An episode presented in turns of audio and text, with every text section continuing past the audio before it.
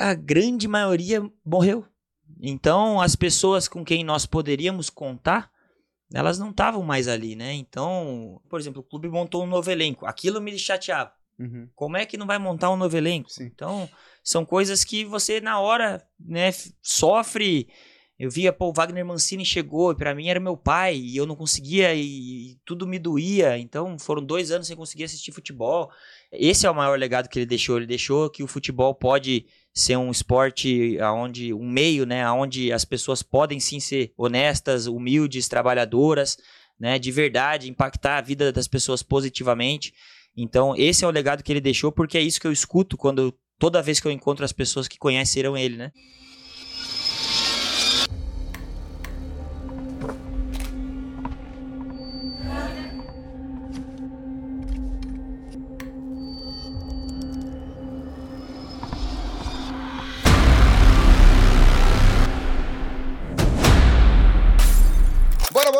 Pra mais um DigiCast na quarta temporada. Estamos aqui com um cara muito legal hoje, né, Lucas? Que que Internacional, né, Cara cara? internacional. Europeu, né, cara? Europeu. Outro nível.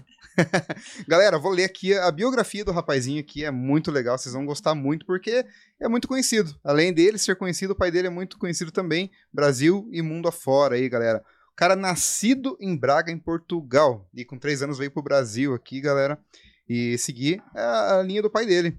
É, para quem não conhece ainda, ele foi, é, em 2008, ele foi pros Estados Unidos, com um grande atleta, né, e permaneceu por sete anos no- nos Estados Unidos, né? Isso. É isso aí. Isso aí, galera. Vamos falar um pouquinho mais sobre ele. Trabalhou na banda B e fez muito sucesso por aí. E hoje é um cara super bem sucedido aqui em Campo Largo com o Hope Internacional. Quem tá aí, Lucas? Matheus Saroli, cara. Cara, obrigado por ter Obrigado a vindo vocês, essa Matheus. Obrigado a participação, vocês. cara. É, para quem não sabe, né, o Matheus, além de ser esse cara empreendedor, esse cara do, do mundo do futebol, ele também é filho do Caio Júnior, né? É, na minha opinião, a gente tem hoje, por exemplo, o Dorival na Sim. seleção, cara. é, eles eram mais ou menos da Sim. mesma geração ali, É, né, acho cara? que tem a mesma idade até. Então, cara, hoje, tranquilamente, o Caio Júnior podia estar na, na- no comando de uma seleção ou alguma coisa assim, né, cara? A gente já vai aprofundar mais sobre isso, porque é, a gente vê, cara, que um técnico bom, além de ser ter um- uma, uma parte tática, uma parte é, onde ele condiciona o atleta da melhor forma, tem que ser um cara de grupo, né, cara? Com a gente certeza. vinha muito isso no Caio. A gente já chega pra aprofundar um pouquinho mais dele, cara. Mas conta um pouquinho da tua história, cara. Você é sócio do Hope, o que, que você tá Legal. fazendo hoje? Pessoal, obrigado. Obrigado pela oportunidade, pelo convite. É um prazer estar aqui com vocês. É, fico muito feliz, né, de poder falar um pouquinho aí da minha trajetória, do- dos meus planos e, e relembrar meu pai, né? Então, sempre vai ser um prazer. É, hoje em dia, é, trabalho no Hope Internacional, aqui de Campo Largo.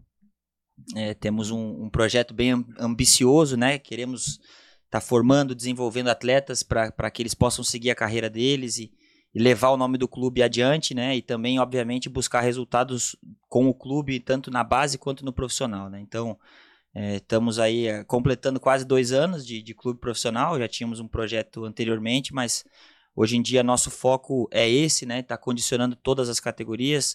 Nesse momento, somos o único clube do Paraná que tem todas as categorias próprias, né? Desde o sub-7 até o profissional, começamos no futsal. Então, estamos evoluindo e, e muito felizes, é, tendo alguns, é, vários meninos, né, saindo, conseguindo é, evoluir, buscar chegar em grandes clubes, que é o sonho deles e o nosso. Então, a gente está tá muito feliz e dando passo a passo aí buscar os nossos objetivos. Não, é legal que a gente vê, né? Agora os, os jogos do Paranaense já estão acontecendo aqui na cidade, antes não acontecia muito Sim. isso, né? Então é importante trazer essa, essa ideia do futebol mais próximo aqui de Campo Largo, que não tinha antes. Sim, a gente está muito feliz porque né, nós temos uma parceria com o Inter, né, o Inter de Campo Largo, que é um grande parceiro. É, fizemos né, uma, um, um investimento numa reforma do estádio para que pudéssemos suportar tudo que o clube necessita. E estamos tendo jogos de primeira divisão, jogos de segunda divisão, os nossos jogos. Né? Então a gente está tá bem feliz, está me movimentando, a gente quer estar sempre próximo. né? O, nosso, o nosso clube ele é daqui, né? Então a gente é, quer ter o máximo de pessoas envolvidas, que as pessoas conheçam cada vez mais a gente, para que a gente siga crescendo junto como, como clube e como cidade. Legal, cara. É, até, até para entender um pouquinho como funciona, cara. É, primeiro, gostaria que você falasse o que é o Hope Internacional, Certo. qual a história do Hope. Porque, assim, 10 anos atrás, 2014, É, eu joguei o Campo Larguense pela base Internacional aqui. Legal. Né? É, e assim como 99% de quem Sim. tenta é frustrado, tamo aí. né? É, cara, o Internacional, Certo. ele deixou de existir? O Não. Internacional, ele é um parceiro? Como é que funciona essa, essa ideia do Hope e do Sim. O Inter é né, uma referência, principalmente aqui em Campo Largo, muitos anos de história. Aliás, muito maior que o Fanático. Muito maior. É, então, tem isso aí. E, e- e o Inter, né, segue tendo as atividades normalmente, tanto na base, né, no- nos meninos mais jovens, quanto no adulto, segue competindo. É, e nós temos uma parceria, o Inter como um clube amador de Campo Largo e nós como um clube profissional sediado em Campo Largo, né? Então, o Hope adquiriu, né, um clube é, que já era, já tinha o status de profissional, ao invés de fazer todo o caminho independente na federação, e aí transformamos, né, o Grecal em, em Hope, né? E aí fizemos toda a transição, isso em março de 2021, e, e desde então a gente vem galgando aí o- os passos que são, que são necessários, né? Tivemos que eh, fomos obrigados a competir eh, primeiro em uma competição de base, somente uma categoria. Agora nesse ano já competimos em, em todas eh, e nesse no ano passado, né? E nesse ano vamos de novo tanto nos campeonatos da federação quanto nos campeonatos locais da região, eh, busca sul brasileiro. Então a gente está tá nesse caminho sempre com o objetivo de estar formando os meninos, né? Então nas duas temporadas profissionais que jogamos, em 2021, em, em 2022, fomos a equipe mais jovem do Brasil, com média de 17,8 de idade no profissional, um ano de, de adaptação, de conhecimento, né? É muito importante. Eh, já nesse ano de 2023, tivemos uma média de 19, continua sendo só. muito baixo, mas eh, já foi maior, né? Muito em função dos, dos meninos que seguem conosco, né? Então a gente teve menino aí em 2023 que competiu no sub-17 e já tinha jogado uma ou duas competições profissionais. Então a gente acredita que isso agrega bastante na, no crescimento deles e é assim que a gente vai seguir. Não vamos mudar isso. Né? Claro que daí entra o pensamento né, de, de querer subir e tem algumas situações que a gente vai julgando necessárias, mas a ideia vai seguir a mesma. Legal. E na Lipatim Esportes ali, o- qual que é a tua função exatamente como agente? O que, que você faz lá dentro hoje? Na Lipatim eu ajudo a coordenar os meninos que ainda são da base. Uhum. né? Então essa é uma função mais específica, é, gerenciando, cuidando, acompanhando, né, os meninos que estão aí tanto no Hope quanto em outros clubes, né, Curitiba, Atlético, Paraná, enfim, outros clubes do Brasil, é, nessa, nessa assessoria deles nesse, nesse momento tão importante que é a- eventualmente a transição pro profissional, né? E aí, claro, é, como, como todos os outros agentes da empresa, a gente também participa de algumas situações do profissional, mas a princípio a função é esse gerenciamento do, dos meninos, né, que ainda não às vezes até já tem um contrato profissional, mas não Uhum. estão no profissional, então é mais ou menos esse trabalho. O Hope, então, ele é a base do Hope é formar atleta. De Exatamente. base. Exatamente. Então a gente- nós tínhamos, né, antes de nos tornarmos profissionais, nós tínhamos uma parceria com o Londrina. Então nós não éramos ainda um clube é, profissional, precisávamos de um clube, nós sentimos que precisávamos de um clube para que tivéssemos esse próximo passo, né? Então esse link para os meninos terem uma, uma trajetória ali pensando no profissional. E aí decidimos fazer esse caminho de forma independente e, e vem acontecendo isso desde de, de março de 2022. É, e esse é o caminho. Essa é a ideia principal do clube, é estar formando. É, a gente não, não segura os meninos mais do que tem que segurar. Claro que se eles estiverem prontos para dar o próximo passo, é o que a gente quer que eles façam. E nos últimos anos aí, teve algum atleta que se destacou muito, que foi para um clube bem grande aí? Temos, temos alguns exemplos, né? Na verdade, eu- agora até queria ver a escalação do Curitiba, porque porque o Brandão, né, que, que agora veio para o Curitiba, teve no Londrina por bastante tempo, também fruto dessa parceria, começou conosco no Hope, né? E aí temos vários outros meninos espalhados em, em grandes clubes que ainda não estão no profissional, né? É, acho que não deu nem tempo ainda, né? Então, daqui a pouco eles vão estar pintando por aí, mas temos meninos no Atlético, no Curitiba, na Chapecoense, então já tá, tá andando bem.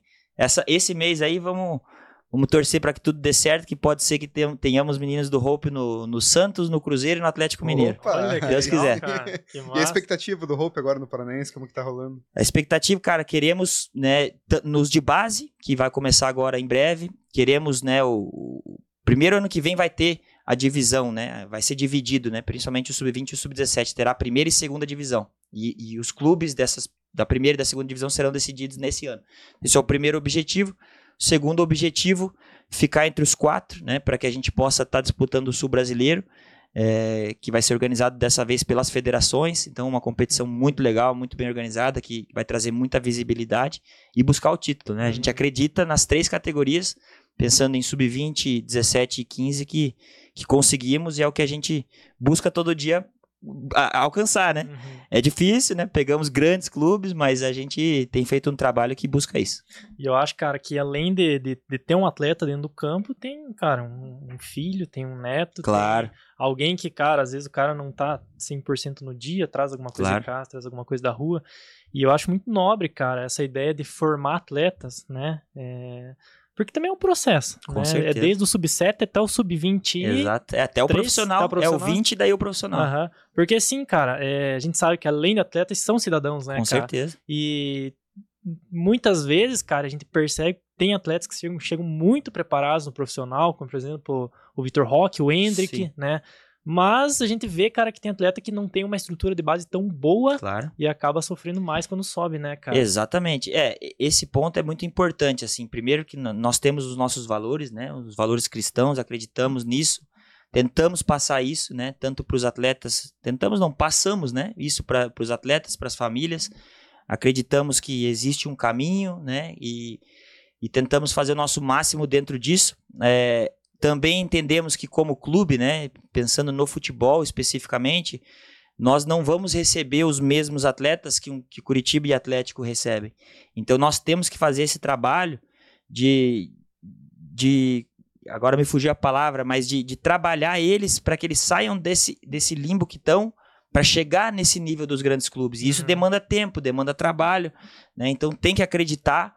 É um processo, né? A gente acredita que é, a, o que a gente vem, vem vendo de resultados, né? São meninos que hoje estão em grandes clubes, que há um ano, dois anos atrás, ninguém queria desses uhum. grandes clubes, né? Então, isso o que, que aconteceu? Foi trabalho, né? Foi entender, foi trabalhar a parte técnica, foi, foi trabalhar entendimento de jogo, né? Ter paciência, né? Passar alguns jogos, às vezes, com alguns erros que, que custam no uhum. dia, mas que na frente dão resultado.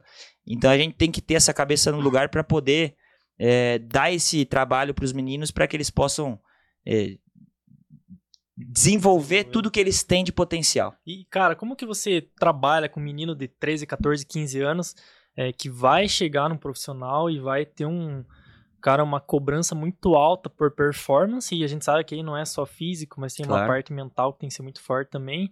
É, e a gente sabe, cara, que o número de atletas que cara, estão no topo, que a gente vê jogo toda quarta-feira, que a gente vê jogo todo sábado, que a gente vê na Liga dos Campeões, Libertadores, Mundial, uma Copa do Mundo, é uma porcentagem muito pequena Sim. de todos os atletas que trabalham, né, cara? Como que você trabalha com, com adolescente ali, com, com menino que, cara, tem esse sonho, mas é um, cara, é um, a gente sabe que é um caminho muito difícil para chegar, né, certeza. né, cara? Até para não, não acabar claro, iludindo, né, cara? Claro, é, tem que ter muito cuidado, né? Tem que ter muita, muita paciência, é, muito entendimento, tentar entender o máximo todo o cenário de cada menino, né? Como é a família, o que está acontecendo, é, por que, que às vezes tem uma mudança tão brusca, tanto para positivo quanto para negativo.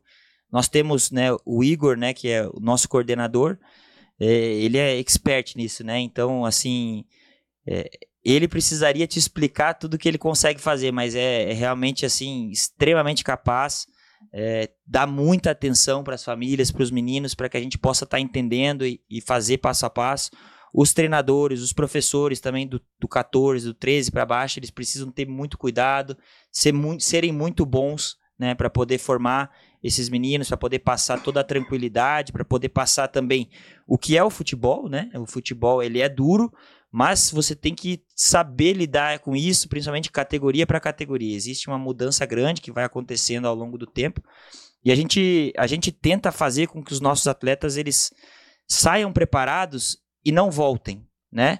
Porque você tem que passar por dificuldades para poder valorizar na hora que você chegar no grande, no grande clube.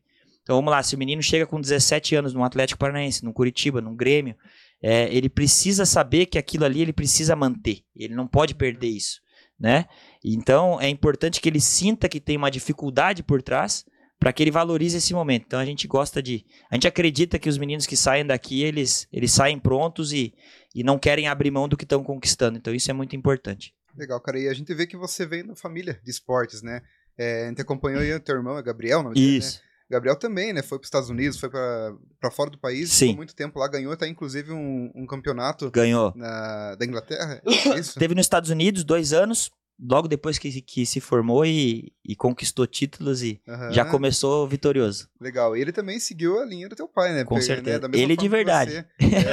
Ele na mesma função. Legal. E vocês aí que estão assistindo em casa, eu vou pedir pro, pro Matheus mostrar o braço dele aqui pra, pra câmera. Ali? É, nessa Essa câmera aqui. Pra vocês que estão olhando aí, ó, essa aí é a tatuagem do maestroso, o pai dele, o Caio Júnior, que Pegou, acabou, infelizmente, aí é, falecendo no, no voo da Chapecoense com um acidente que aconteceu em 2016, né? Isso. E junto com ele acabou falecendo aí um primo e um amigo do, do Matheus. Aí vocês que estão assistindo, é, talvez se recordem disso, né? Foi um momento bem triste para a família aí. E o Matheus, é, por obra do destino, talvez não embarcou nesse avião por um erro de documento, que ele não estava com o documento na mão, mas que, que ele poderia ter embarcado, né, Lucas? Uhum, é.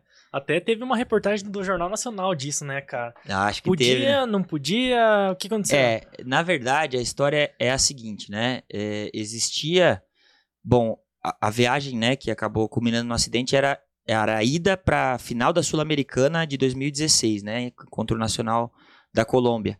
E, e a- aquela campanha foi, foi marcante, né? Então, o que, que aconteceu?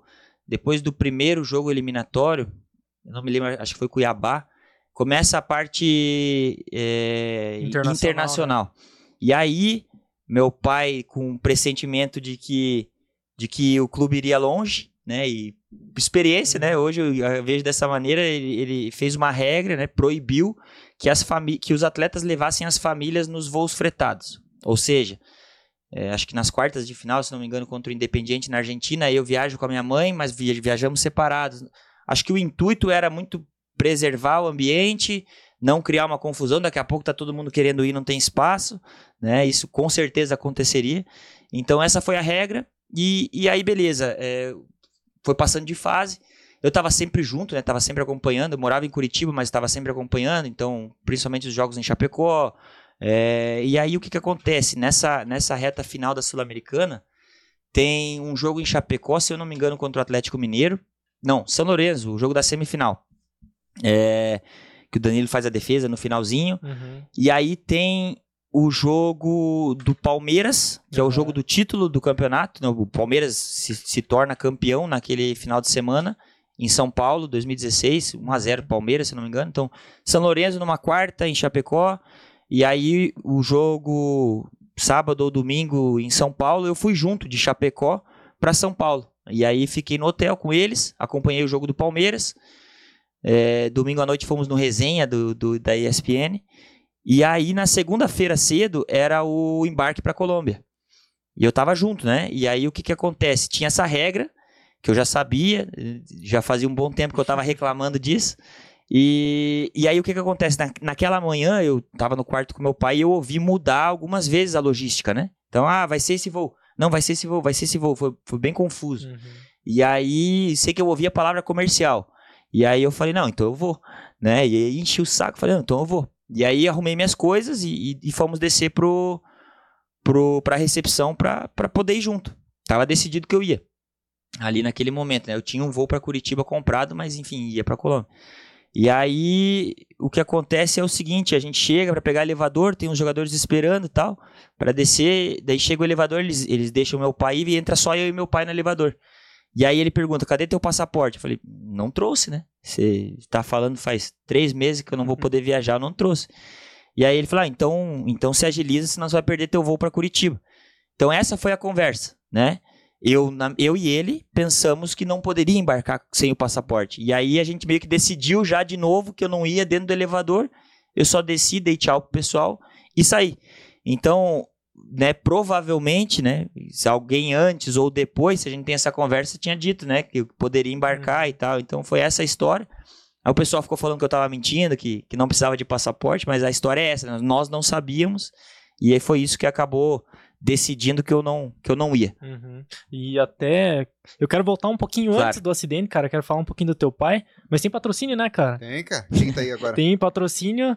É, não sei se você aqui de- anda por Campo Largo. Ando bastante, cara, Campo ando Largo, bastante, ando Conhece o bastante. Cabanas Lanches? Conheço, cara. Cara, lanche raiz, bicho. O- coisa boa. O Michelzão tá aí com a gente praticamente desde o começo, né, cara? Então é aquele lanche raizão mesmo, Legal. leva a família inteira pra comer. É, tem x-costela, tem x-frango, tem x-burger, tem artesanal, tem costela, tem batata, tem um monte de coisa.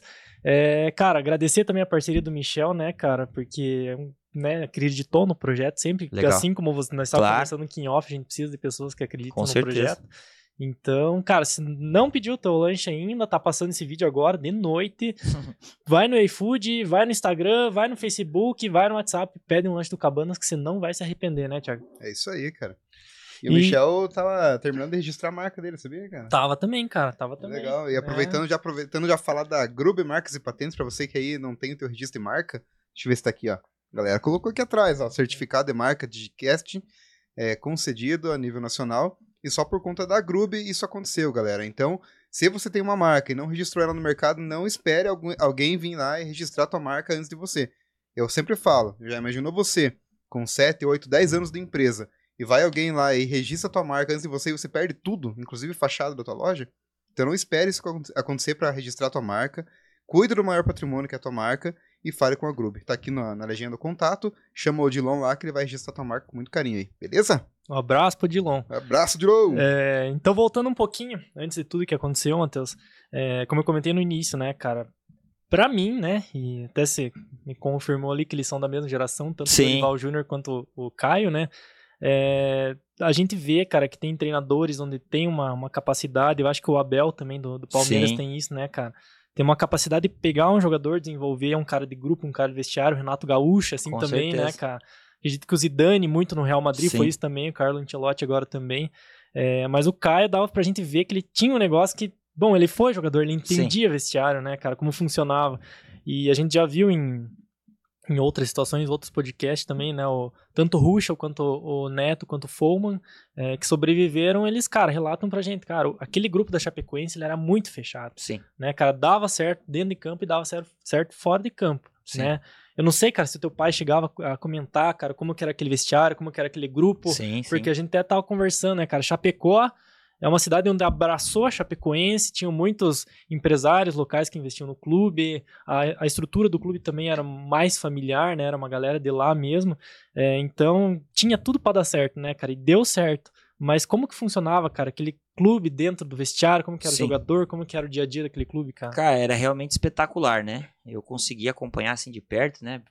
Jogos, treinos, né? Primeiro, acho que o momento do meu pai era, era um momento muito bom, né? Ele já estava mais maduro, tinha tido passado por experiências muito boas, assim, marcantes fora do país, né, onde você também se desenvolve, né? Tanto na parte técnica do que envolve ser um treinador, né? Pensando na parte de campo, mas também na- no gerenciamento de atletas, ah, como você, você lida com diretoria, como você lida com imprensa. Foram aprendizados muito marcantes, né? Japão, Catar, Emirados Árabes, grandes clubes, né? Grandes atletas, pessoas assim, atletas famosos e né, de, de grande carreira. Então isso foi muito importante. E ele volta para o Brasil com com desejo de fazer um trabalho onde ele pudesse é, realmente mostrar e ter um tempo, né? E fazer com que as coisas andassem. E me lembro de algumas outras possibilidades antes da Chapecoense, mas que até clubes né, mais maiores, mais famosos, mas ele foi o que mexeu com ele foi isso, foi a possibilidade de poder estar fazendo um, um trabalho um pouco mais longo, né, com, com pés no chão. É, ele também estava motivado de estar perto da mãe dele, né, que morava perto em Pato Branco. Então foi um, um cenário bem positivo, bem propício, né? E ele se sentia maduro o suficiente para poder lidar. Ele comentava sobre isso, né? Sobre como estava conseguindo gerir o grupo, é, como o ambiente era bom. Eu acho que também muito mérito da diretoria, porque tinha conseguido formar um grupo extremamente competitivo, é, que eu acho, acredito, né, que era a menor folha da Série A naquele momento, era muito pé no chão e muito quem quer estar lá. É, e isso fazia com que o ambiente era, fosse positivo, né? Você elimina uma série de problemas, né? E isso, muito mérito da diretoria, que era um ambiente familiar, todos se conheciam há muito tempo, todos tinham passado por todo aquele processo de crescimento da Chapecoense. Então, estavam realmente colhendo os frutos do grande trabalho que eles fizeram por muitos anos, né? E meu pai chega ali né, nesse momento é, marcante para o clube, né? E aí culmina com aquela campanha, com aquele ano, né? Então me lembro de momentos especiais.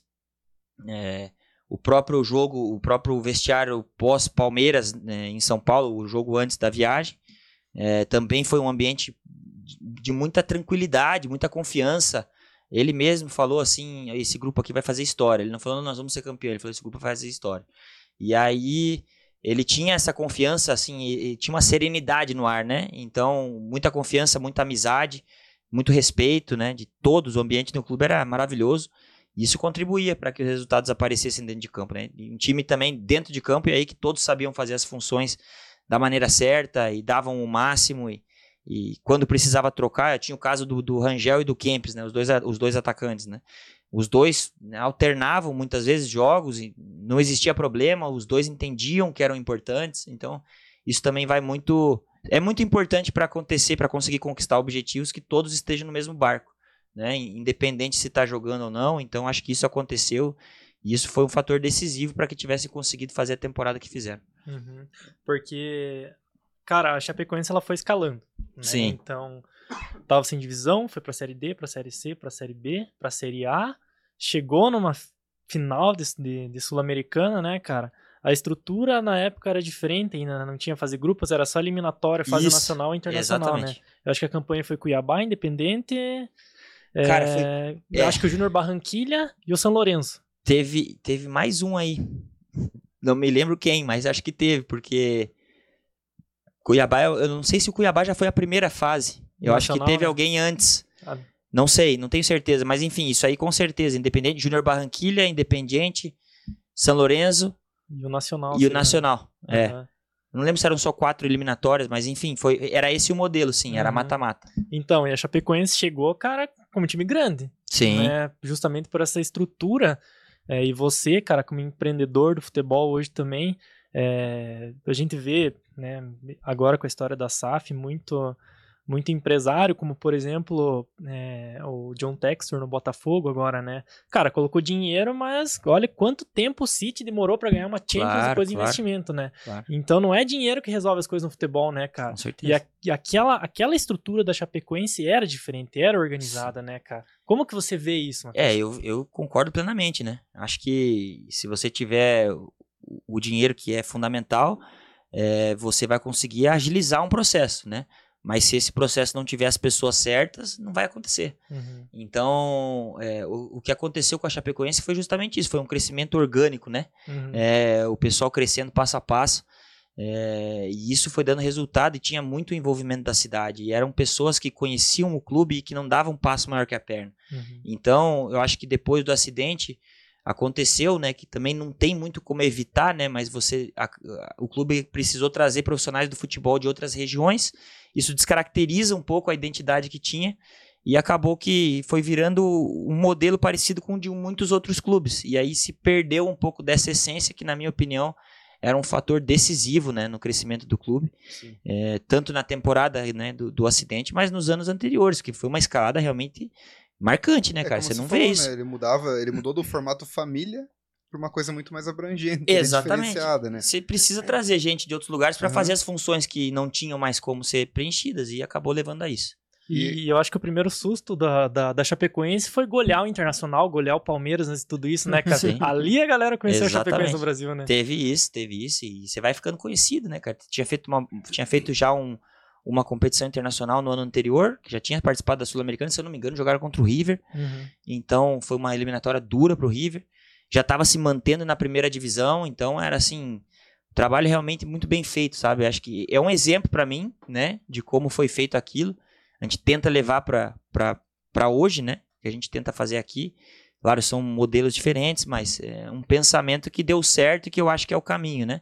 Sempre passo pé no chão, nunca um passo maior que a perna e valorizando as pessoas e, e buscando ter essa identidade, né? Com, com quem cresce junto contigo.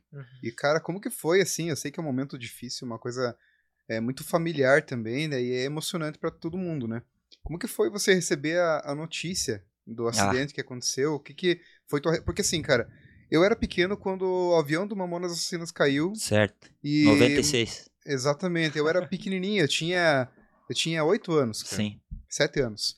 E pra mim, com essa idade já foi difícil, porque a gente acompanhava, apesar de todo mundo falar assim, ah, beleza, Mamonas é a melhor banda do Brasil, da Sim. rock na época. Foi difícil pra mim, porque a gente acompanhava. Claro. E cantava as músicas besteirentas deles ali, tranquilo, sem, sem problema nenhum. Claro. E, cara, imagino que pra você, cara, foi um baque muito grande, né? Eu queria entender aí, aposto que todos os espectadores nossos aí estão querendo entender. Como que foi você receber essa primeira notícia? Como que você agiu? Como que tua família reagiu nessa, nessas horas? É, aí? foi terrível, né? É, Eu tava dormindo e, e eu tava morando num outro apartamento, né? Na verdade, essa época minha mãe morava em Chapecó, né? Morava junto com ele. Meu irmão morava nos Estados Unidos. E eu tava num outro apartamento em Curitiba, mas minha mãe tava nesse dia tava, tava em Curitiba. Então eu dormi e aí acho que lá por uma hora da manhã, meu celular não parava de tocar, eu achando que era amigo meu, enchendo o saco e não olhava. E de repente atendi e falaram, ó, coloca aí no canal tal. Aí fui assistir. Aí vi, não sabia nada na hora, né? Só tava aquele negócio, teve um acidente e, e não tem muita muito mais notícia além disso, né? O que passava na hora, não, tá tudo certo, não foi nada demais. Essa foi a primeira primeira informação que eu, que eu pesquei. Aí já fica naquela loucura tentando ouvir coisa de lá e coisa de cá e não paravam de me ligar e aí eu avisei para não me ligarem, enfim. Aí dá uma hora disso eu vou, aviso minha mãe e aí a gente começa a, a, a ver e acompanhar, né? E aí vai se cada vez mais se concretizando e enfim, a expectativa, a esperança durou ali dias ainda, né? Então, assim, daí você não vai, não consegue processar muito bem e aí foi a primeira semana não me lembro assim de basicamente nada. Agora, os anos seguintes aí foram muito difíceis mesmo, né? Então, todo um processo assim de aceitação e que não sei nem se está completo, né? Mas é um, os primeiros anos realmente foram muito, muito difíceis. E mas a, a noite em si foi assim. E aí você foram dois dias ali, acho que sem dormir e tal, para ir acompanhando e, e não param de chegar e querer perguntar coisa, né? Como é uma coisa pública assim, foi realmente um transtorno muito grande porque ficava na frente do prédio e teve uma, uma entrevista que eu tive que descer. Entrevista não, eu desci para dar um, um parecer de alguma coisa e me prometeram que não iam filmar e de repente estava em todo lugar. Então foi bem, bem cansativo e, e cara, você não acredita também o tanto de coisa que depois aparece assim pessoas falando um monte de besteira. Então no, no, nas redes sociais que sabiam tudo, né, os nomes e tal. Então processo bem difícil, bem chato. É, e coisas assim meio inacreditáveis até, né? Claro que o acidente sim ele é inacreditável, mas algumas coisas que aconteceram depois também igualmente inacreditáveis. Então, um processo bem cansativo, é, que demora um tempo para se recuperar e graças a Deus hoje a gente está numa situação melhor, né? Tive minha filha, é, meu irmão está casado, é, então as coisas estão andando, né? E, e, a gente tá, tá num caminho legal. E com certeza, cara, você deve ter o teu clube de coração, né? Cara, sim. É, sim, sim, sim. Fica, fica à vontade. Sim, sim. Mas, é, cara, quando a gente gosta de futebol, por exemplo, hoje a única coisa que eu consumo em TV aberta é futebol. Sim. E, cara, seja jogo da, da Duque de Caxias Sim. e Audax, entendeu? Terceira divisão, do, não tô falando da terceira, mas Sim. independendo do campeonato. E, cara, a gente, por exemplo, eu não vejo futebol como só como entretenimento, cara. Eu tô olhando aquilo lá, mas tentando entender como funciona. E futebol é um negócio que, cara, é, querendo ou não, talvez seja um dos maiores entretenimentos do mundo, né? do. Brasil. E você acompanhando tanto, assistindo tanto, você começa a se apegar, cara, a simpatizar clubes que não são os seus, né, cara? Claro. E, cara, eu acho que muita gente no Brasil inteiro simpatizava com aquele clube da Chapecoense, com aquele time, né? É, primeiro porque, cara, pra gente aqui é do lado, Santa Claro. Catarina. E pra mim, cara, quanto mais clube do Paraná, Santa Catarina e Rio Grande do Sul tiver na, no- na elite do futebol, é melhor, cara. Com né? certeza. Chegou uma época lá onde tinha Atlético, Curitiba e Paraná na Série A, uma época Santa Catarina tava forte com Havaí, Figueirense, Joinville, Criciúma, Criciúma Sim. subiu agora. Então, cara, na minha opinião, quanto, clu- quanto mais clubes é, fora Com do eixo certeza. tiver na, na elite, melhor. E, cara, eu acho que a Chapecoense era unanimidade. Sim. Primeiro porque era um clube do interior, Sim. né? Era um clube de Santa Catarina. É, Chapecoense talvez rivalize com o Joinville, mas, né, a Sim. nível nacional não tem aquela rivalidade com outros clubes. E, cara, quando chegou, como eu falei, quando chegou desbancando Internacional, Palmeiras, Sim. a galera se apegou, né, cara? Sim. E eu acabei, cara, decorei essa, essa sequência sul-americana, porque, cara, aquela defesa do Danilo, Sim. acho que foi a, a o que eu Marcante, né? mais vibrei sem ser o meu clube, Sim. entende? É, e, cara, aquele acidente, hum, eu acho, né? E, e quem é mais especialista sabe melhor que eu, mas um acidente de avião não acontece por um fator Sim, específico, sim, né, sim, cara? É uma série de erros que vão acontecendo. E, cara, não sei se é a palavra, mas parece criminoso esse ah, acidente, mas não tenha né, dúvida, cara? né? Então, é, acho que não só pra mim, mas pro Brasil inteiro. Tanto é que, cara, eu tenho a clara lembrança de que é, assisti, assisti aquela campanha, assisti a Chapecoense e no, no- na, na tarde anterior do acidente, cara, é, eu lembro que eu tava voltando pra casa e eu tava escutando na- no rádio, né, tal, que ia acontecer a final lá em... Foi em Barranquilha, né? Ia ser em Barranquilha. Ia Não, ser em Medellín. Medellín. Medellín. E, cara, eu lembro de ter entrado em casa, era um finzinho de tarde, sim. É, tava escutando as coisas Chapecoense. Eu entrei em casa, cara, e por alguma coisa da vida, do destino, não sei o que. Eu sei que eu entrei o portão de casa, eu tirei o meu foninho e falei, cara, putz, vai acontecer alguma coisa. Eu juro, cara, eu juro pra você, eu tive uma sensação muito, sabe, um negócio que me baixou assim, que eu falei, cara, não sei o que, mas vai acontecer alguma coisa. Aí no outro dia de manhã, Sim, é, a, A notícia. notícia. né, cara? Então, se pra gente já foi sim. tenso receber isso, cara, eu imagino pra você.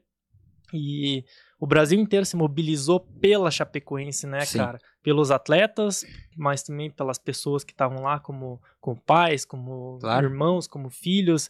É, como que foi o apoio, cara, do clube no, no pós-acidente pra pra vocês ali?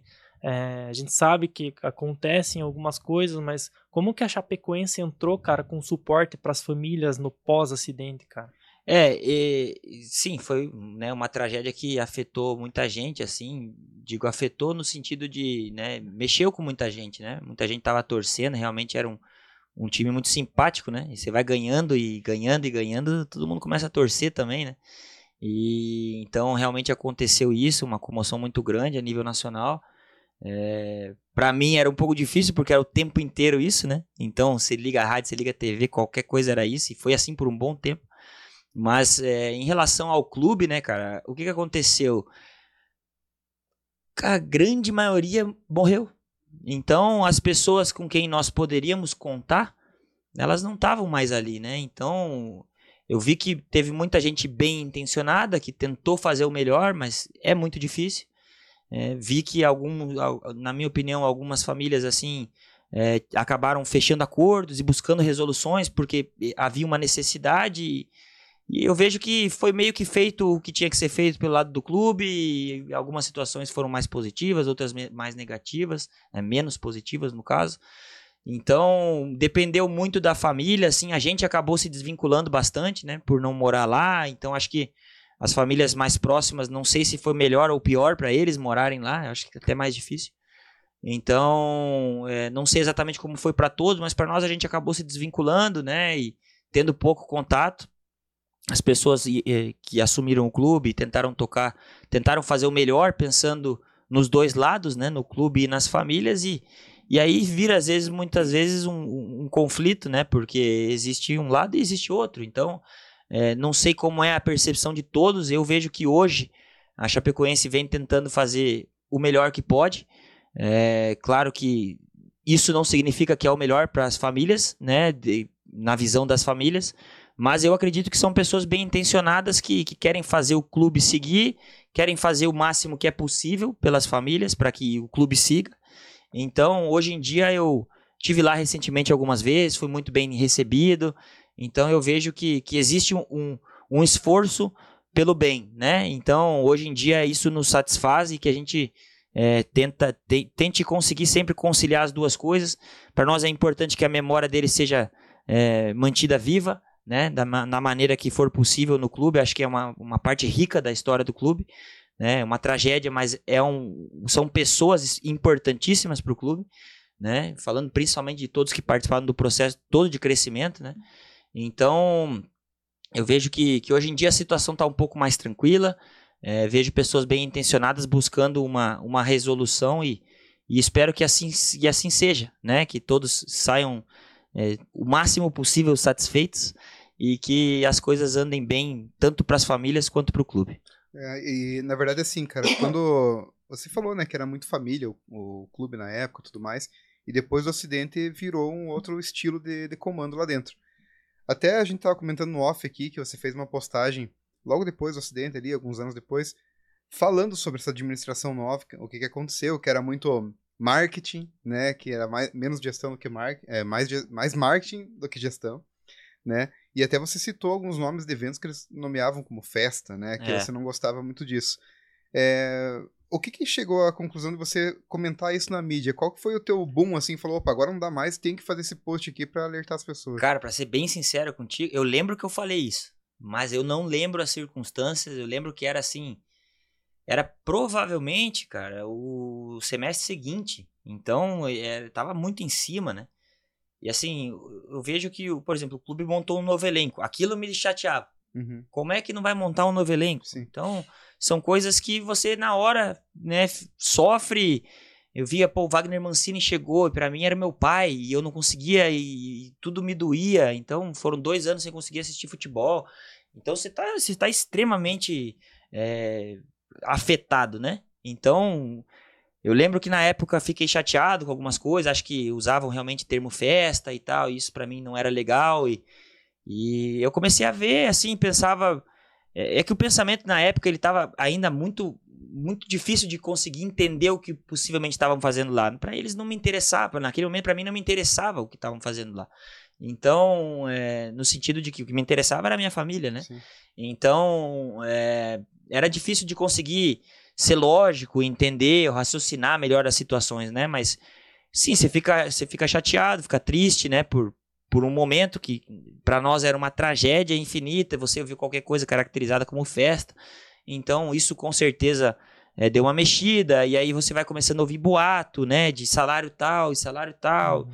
e, pô, e as famílias, e você fica naquela, então, tudo meio diz que me diz, né, você nunca uhum. tem certeza das coisas, então, foi mais ou menos isso, até que eu, né, eventualmente não, começa a processar um pouco melhor a situação e e tento deixar o pessoal lá fazer o trabalho deles e a gente tentar fazer a nossa parte aqui para poder seguir a vida. Mas na época chateia, chateou bastante e, e não tinha como não ser, né? Não era só eu, acho que talvez isso tomou uma, uma proporção maior, porque fui bem bocudo, provavelmente, né?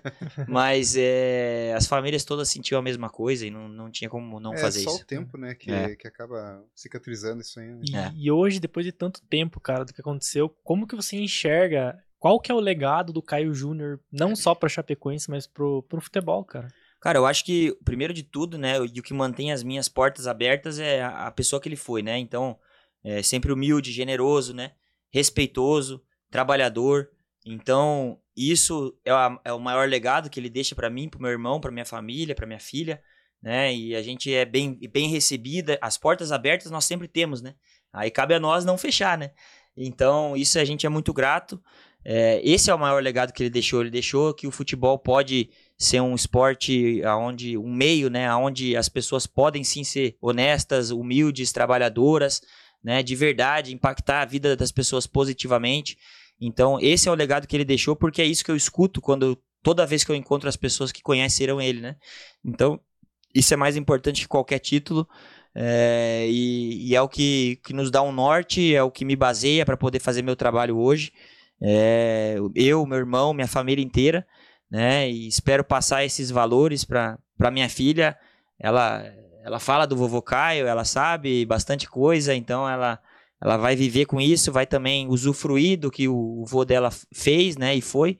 E isso é o que, que mais nos alegra. Esse é o maior legado, porque literalmente em qualquer lugar do mundo que, que onde ele passou, é, essa é a percepção das pessoas e todo mundo é grato e e até jogador que não jogou com ele, então é, é muito legal de, de ter isso. Legal. Ô, diretor, você consegue trazer pra, pra gente aqui o, o presente pro nosso convidado aqui? Opa! Você não achou que ia embora sem ganhar presente é. hoje, né, cara? Valeu, obrigado. Galera, para você que está assistindo aqui a Fotopar, nosso parceiro aí direto de, do nosso podcast aqui desde a terceira temporada, personalizando vidas, personalizando objetos para a vida, né, Lucas? E registrando momentos, né, cara? A gente até fez uma, uma sessão de fotos ali com a, com a com a Mari semana passada, que vai sair as fotos também. Então, não só para personalizados, mas fotos, é, cobertura de eventos. Legal. Tudo, tudo que, que, que envolve registro de momentos, cara, eles fazem E é desde 1975, hein, Cara, legal. 48 Tem chão. anos registrando momentos Se não fosse especiais. Né, Não ia tinha- tava aqui. Tá aqui o louco. presentinho. É pra mim, obrigado. É pra você, Pode cara. abrir? Pode, claro. Personalizado pra né? você, cara. Eu acho Vamos que é abrir. bem, bem o que você vai precisar usar também. É cara. mesmo? Então, espero que goste. De novo, agradecer a Mari e o Maico pela parceria. É, a gente é grande porque tem pessoas grandes ajudando, Ó, tem pessoas legal. grandes patrocinando. E mostra pra galera Ah, ali, você Matheus. Tá brincando, cara. Cara, a Sensacional. gente tentou unir tudo que era importante pra você aí Tá, nessa mostra arte. aqui, Pode ser? Pode ser nessa, Nessa, aqui. nessa Cara, câmera aqui. Obrigado, gente. Imagina, cara. Obrigado, Foi pessoal. uma, Pô, uma simples homenagem aí pela, pela presença pô, tua aqui. sensacional, cara. Obrigado mesmo. Fico muito feliz. Isso aqui é marcante, cara. Isso aqui vai, vai ficar guardado. Não sei se eu vou conseguir usar ela. É. É. É especial. Não, É, vou usar, cara. vou usar, mas vou cuidar muito. Obrigado, Fechou, obrigado a todos. cara. Então, pra você que não segue ainda, segue lá, Fotopar CL. E agende teu ensaio fotográfico lá, ou faça teu brinde personalizado lá com a Mari e com o Maicon, eles são nossos parceiros aços aqui do Digicast. Beleza, galera? Continuando aqui, Lucas, o cara tem um livro, né? Tem, cara. Você lançou um livro, né, cara? É, Quer dizer, vai lançar ainda, né? Do, do meu pai? Não, é. É, Do do, teu meu pai. pai. saiu, do meu pai saiu. E o teu? Eu ainda não, Ah. ainda. tem que ter, tem que, tem que, tem chão pela frente, né, Pra fazer um livro, né? Tem que construir bastante coisa, mas o livro do meu pai realmente para nós muito especial, um trabalho sensacional do Adriano Hartmann, né, que cresceu aí, que, que trabalhou com meu pai por muitos anos, se não me engano, foram 13 ou 15 anos nessa trajetória, desde a época que o meu pai é, assume o Cianorte, então bem do começo, na, na- na trajetória de treinador, acho que se conheceram no Curitiba, quando meu pai trabalhou no Curitiba, e fizeram uma grande amizade, ele fez um trabalho sensacional, né, pô, mais de 200 entrevistas, né, uma série de pessoas, e conta a trajetória dele, né, acho que interessante para meninos que, que querem conhecer ou que não conheceram, claro, para o pessoal que conheceu quer entender um pouco mais ou lembrar de alguma situação, é, eu participei um pouquinho de- na parte de contar como cada equipe jogava, para que né, o- os torcedores de cada, de cada clube pudessem se familiarizar melhor com o momento. É, e também, assim, conta a trajetória de, do que é você viver no futebol, né? Então, desde cedo fora, é, várias dificuldades, né? Como as coisas aconteceram, às vezes não é, às vezes não, não é um- uma subida, né? Constante. Então, a própria carreira de treinador dele, assim, foi realmente muito marcante, né? Porque é difícil acontecer como aconteceu, né? De rapidamente chegar assim no topo.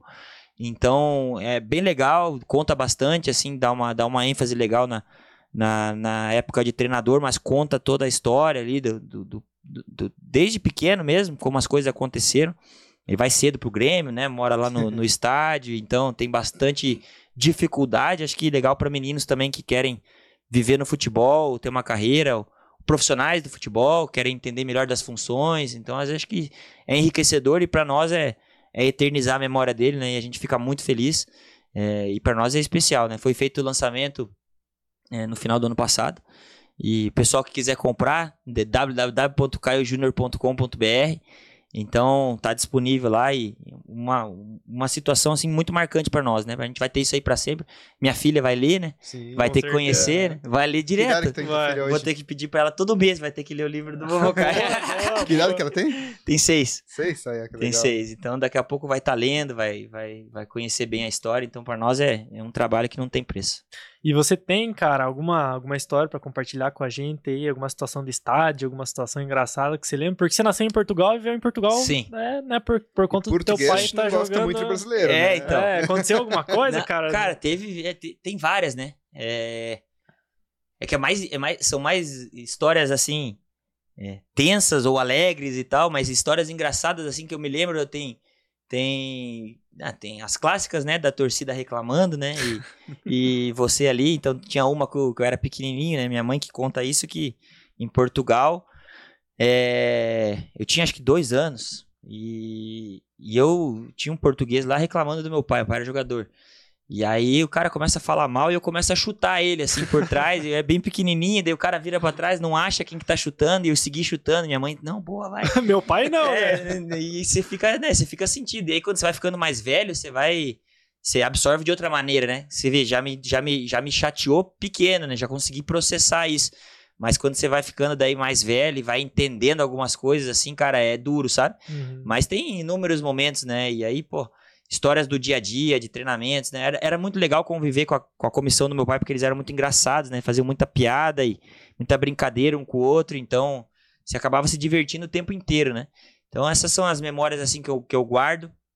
É, então tem muita coisa né, na minha cabeça assim que, que são histórias ainda que estão muito vivas, né?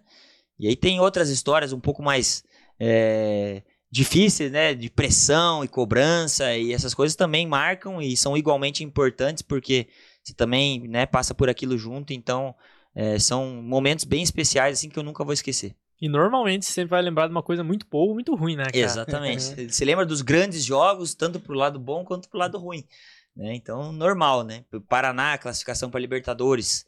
2006, jogo extremamente marcante. Então, foi, foi, foi o Caio Júnior, né, foi, cara, que foi. levou o Paraná para Libertadores. Foi, né? 2006. Aí ele segue pro Palmeiras, uhum. 2007. Então, esse jogo me lembro de tudo. Na verdade, aquela reta final de campeonato me lembro de tudo. Então, que me lembro foi? de 2006. Ah, 2006. 2006, cara. Então, são jogos bem especiais, né? Estão bem marcados. O jogo do São Lourenço, da Chapecoense. É, mais alguns outros jogos, jogos fora do Brasil, alguns jogos bem, bem marcantes também. É, Flamengo e Palmeiras, 4 a 2 se eu não me engano, 4 a 2 Flamengo, no ano que ele sai do Palmeiras e, e vai pro Flamengo, que a torcida canta o nome dele no estádio, uhum. e no Maracanã, então foi bem especial. Então, são vários momentos assim marcantes, sabe?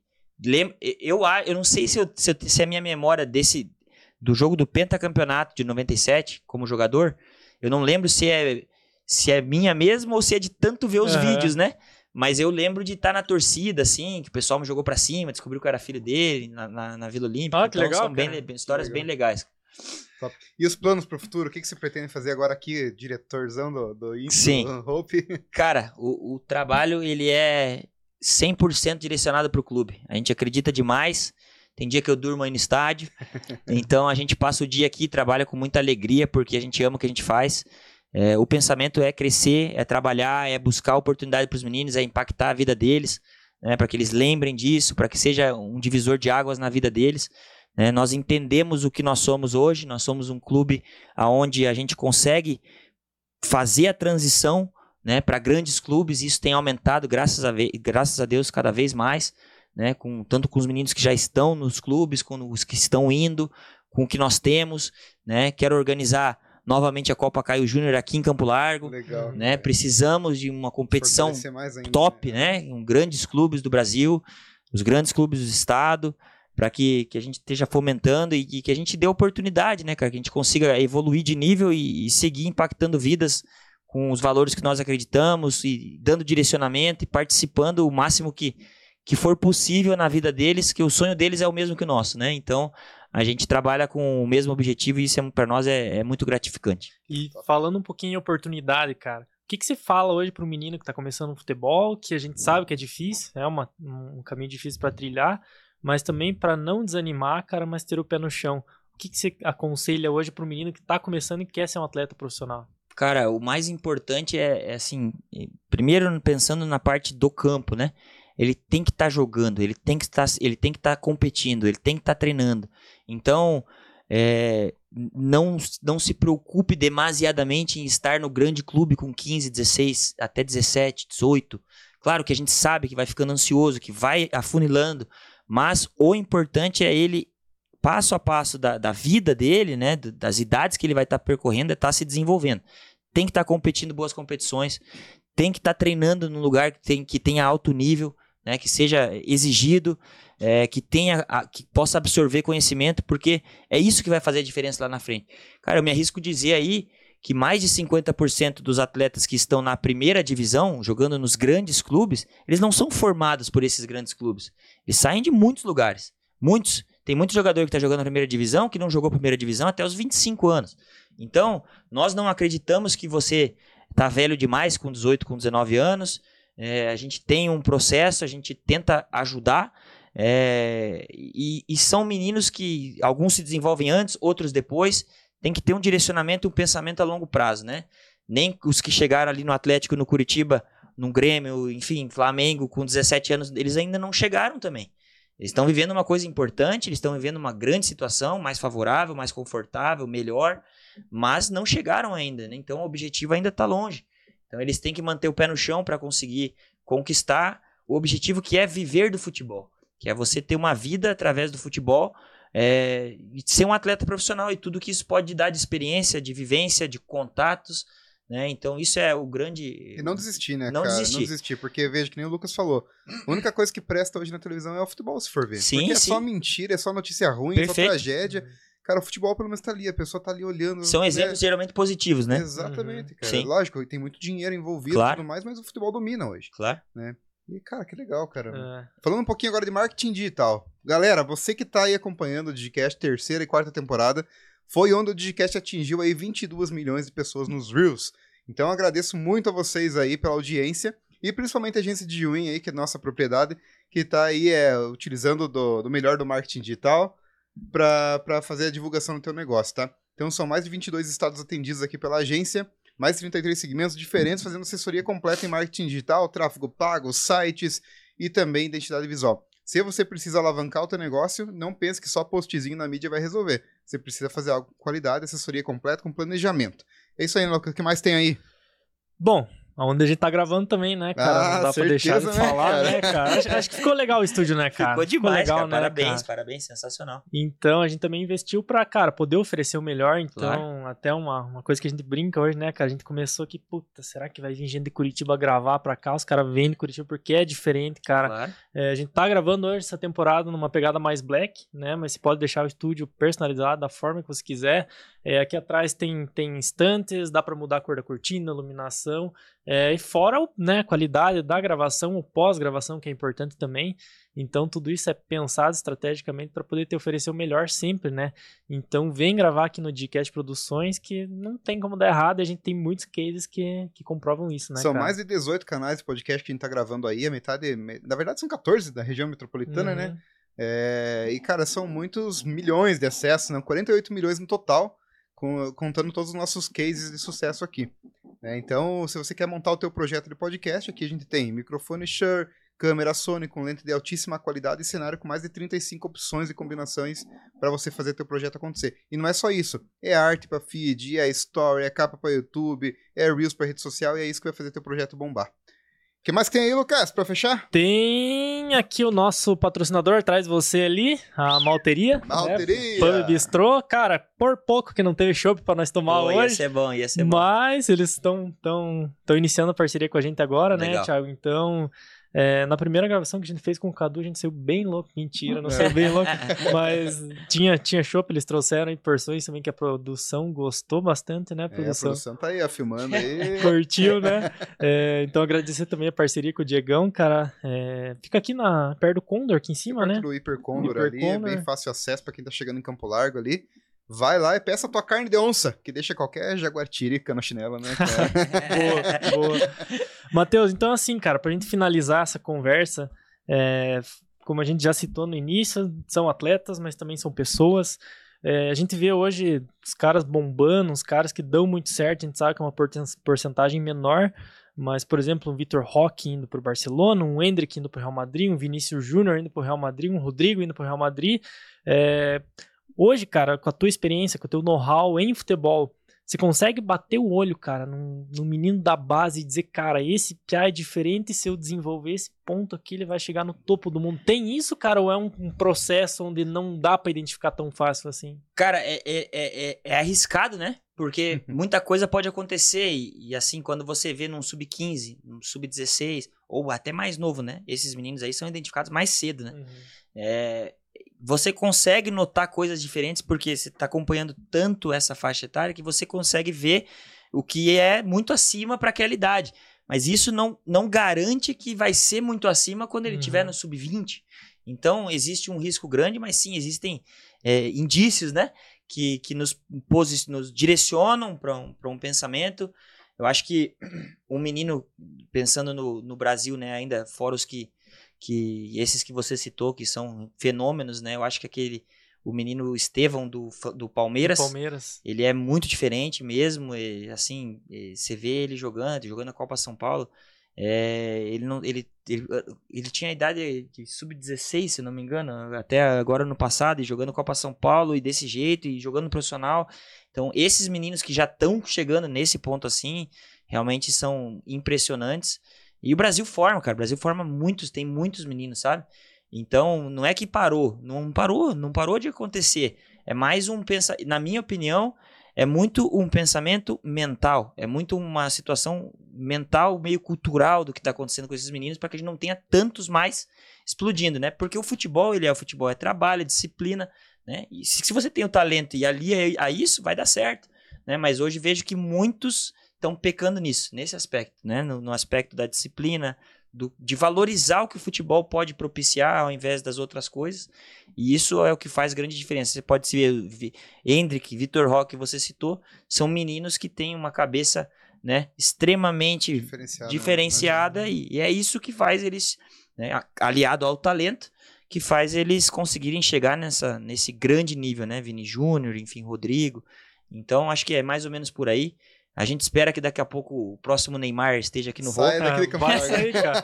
Vai sair. Então... E, e, aí que tá, cara. A gente não vai cobrar maturidade de, de um menino de 16, 17 anos. Só que, bom, a gente atleticano, né, cara, acompanhou o Vitor Roque desde o início.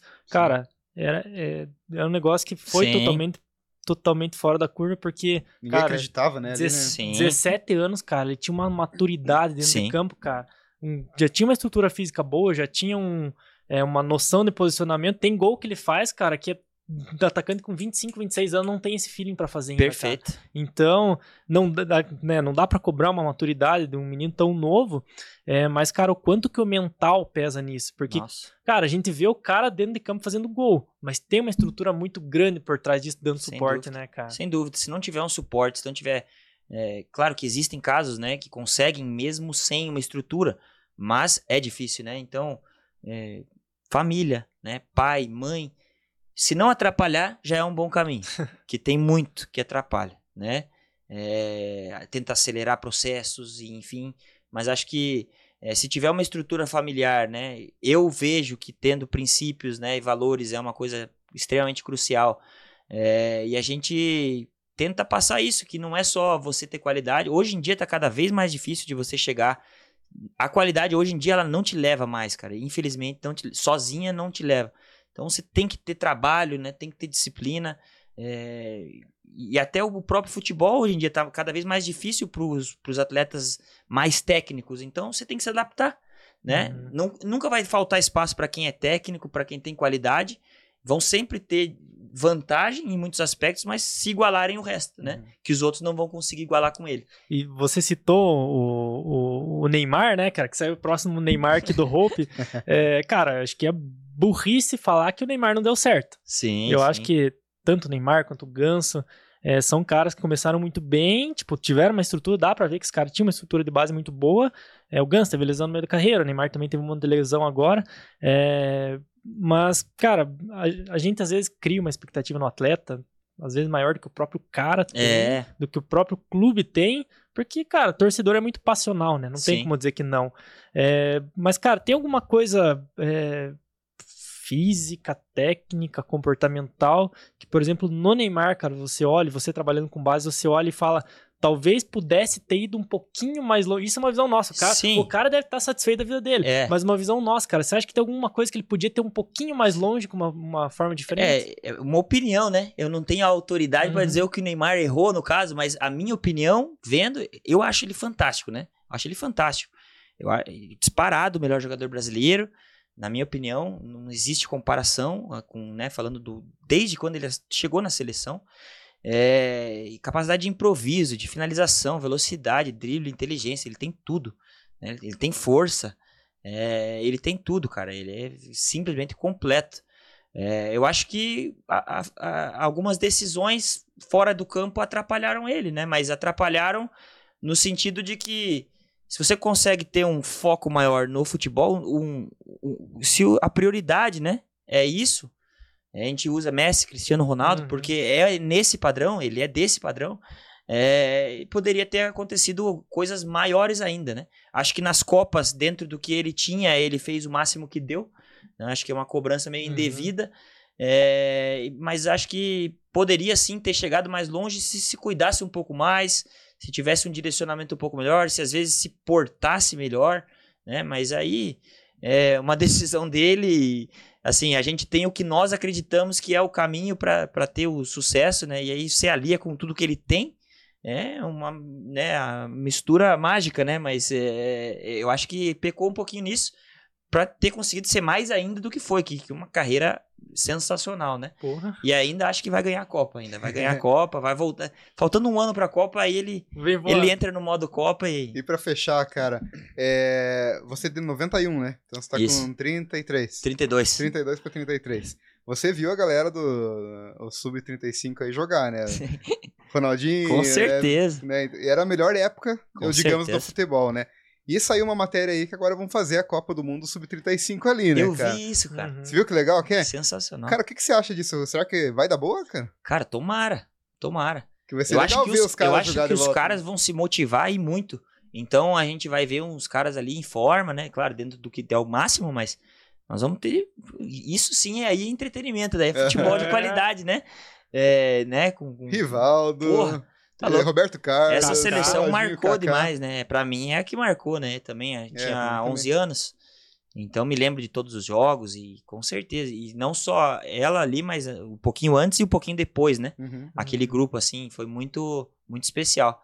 Pô, seria sensacional. Eu acho que eles vão, vão adorar, né? Eles vão Ixi, adorar, vai dar vão estar show, né, loucos cara? pra jogar Uhum. e vai ser bem competitivo, cara. Tomara que dê certo e que seja uma É, coisa porque aí que. até então nu- nunca mais saiu um chute tão forte contra o Roberto Carlos, né? É, então. Não, não tem mais Não, isso. aí. difícil fazer um igual ele. E né? eu, eu acho que vai ter um nível técnico melhor que muito campeonato. Claro. Com certeza. Não, com certeza. Cara, mas que bacana a tua participação aqui. Obrigado. Foi muito legal. Fechamos o tempo certinho ali. Legal, cara. cara. Obrigado. Né, você tem outro compromisso agora. Vai ser muito legal ir lá pro estádio do Couto Pereira, né? É, vamos lá acompanhar o pessoal. Show de bola. Cara, obrigado mais uma vez Obrigado pela participação. Foi muito legal. Obrigado. E daqui a pouco sai os cortes na mídia. Você vai Aí ver. vai sim. bombar. Valeu, irmão. Obrigado. Obrigado, viu? Obrigado cara? pela atenção, pelo presente. Opa, legal. Muito cara. legal estar com vocês. E pra você que ficou assistindo até o final, não deixe de seguir o nosso canal. Já estamos crescendo aí na mídia, o nosso canal do YouTube também tá bombando. Vai lá, segue, se inscreve, ativa as notificações, não perca nenhum episódio, né, Lucas? Isso aí, cara, são 22 milhões que a gente atingiu agora, Só em né? 2023, né? É, só em 2023 e, cara, agradecer todo mundo que faz parte disso, porque a gente tá gravando aqui Produção! bonitinho, mas, cara, tem uma galera Tem atrás uma da galera. cortina lá fazendo, e não só gravando agora, mas no pós também tem uma galera que, que põe uma parte muito estratégica pra tudo isso dar certo. E não dá pra deixar de agradecer também o Juliano, né, cara, que fez uma ponte muito legal pra gente, Juliano Lima. Juliano É, Lima. Foi parceiro também, cara, e, e ele falou pra mim aquele dia, é, cara, não falou de mim, tá falado agora, tá gravado. Beleza, valeu, gente, O obrigado. Juliano fez uma ponte com o Mauro Miller ali, da, da- da apresentador, né? Sim, Então, o eu vi que ele teve aqui. Participou aqui com a gente e a partir do Mauro Miller a gente fez contato com o Ricardo Espinola, que é o empresário, né? E hoje ele faz parte, né? O nosso Relações Públicas aqui do Que legal. Digicast, tá fazendo Uhum. uma, uma, uma ponte com os artistas aí, vai ser muito bacana essa nossa quarta Legal. E, né, a produção, né, como o Lucas falou, todo mundo com apelido aqui, Juju, Tatá, Dudu, Gugu, todo mundo aí. Um abraço pra todo mundo aí, sem vocês a gente não seria nada aí, galera. Valeu, gente. Valeu, pessoal, um abraço, até a próxima.